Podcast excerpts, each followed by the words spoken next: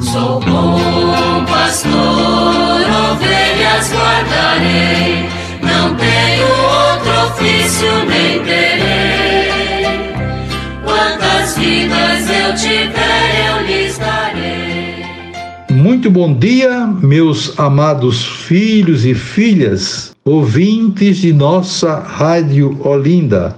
Vamos continuar com a nossa catequese a partir do Catecismo da Igreja Católica. Estamos na terceira parte, tratando da vida em Cristo, no capítulo terceiro, a salvação de Deus, a lei e a graça. E vamos hoje concluir o sexto mandamento da lei de Deus. Não cometerás adultério, conforme está em Êxodo 20, 14, Deuteronômio 5, 17. Nós vamos ver hoje o último parágrafo da reflexão sobre outras ofensas à dignidade do casamento, a partir daquilo que está no número 2391.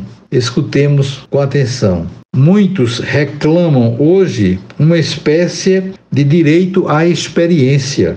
Quando há intenção de se casar, Qualquer que seja a firmeza do propósito dos que se envolvem em relações sexuais prematuras, estas não permitem garantir em sua sinceridade e fidelidade a relação interpessoal de um homem e uma mulher, principalmente protegê-los contra as fantasias e os caprichos. A união carnal não é moralmente legítima a não ser quando se instaura uma comunidade de vida definitiva entre o homem e a mulher. O amor humano não tolera a experiência, ela exige uma doação total e definitiva das pessoas entre si.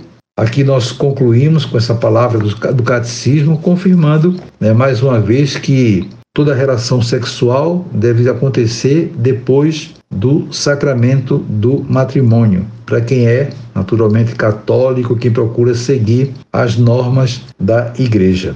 E agora nós vamos dar uma rápida palavra sobre tudo aquilo que foi visto no, no, no sexto mandamento da lei de Deus. É um resumo, portanto, né, dos principais pontos que foram tratados nesse sexto mandamento. O amor é a vocação fundamental e originária do ser humano. Ao criar o ser humano, homem e mulher, Deus dá a dignidade pessoal de uma maneira igual a um e outro.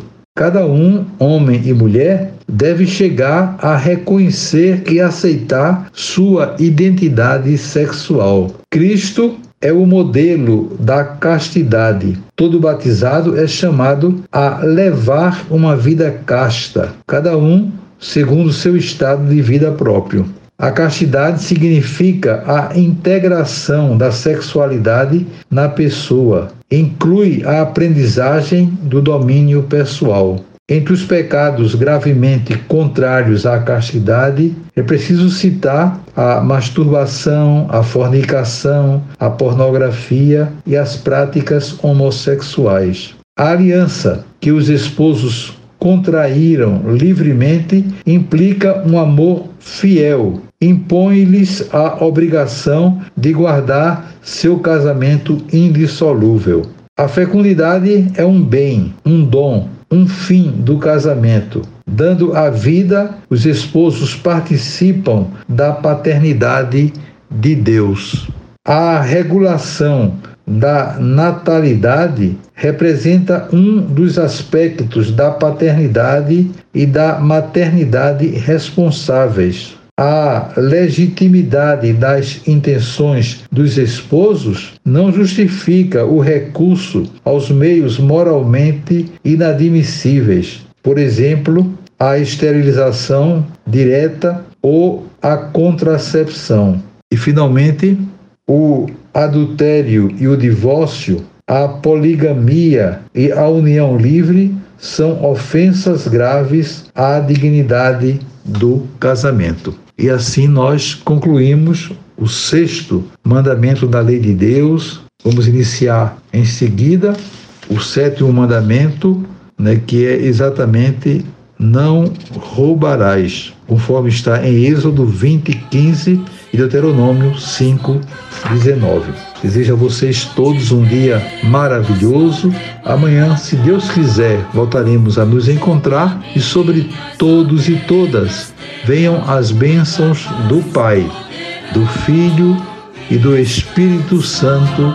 Amém.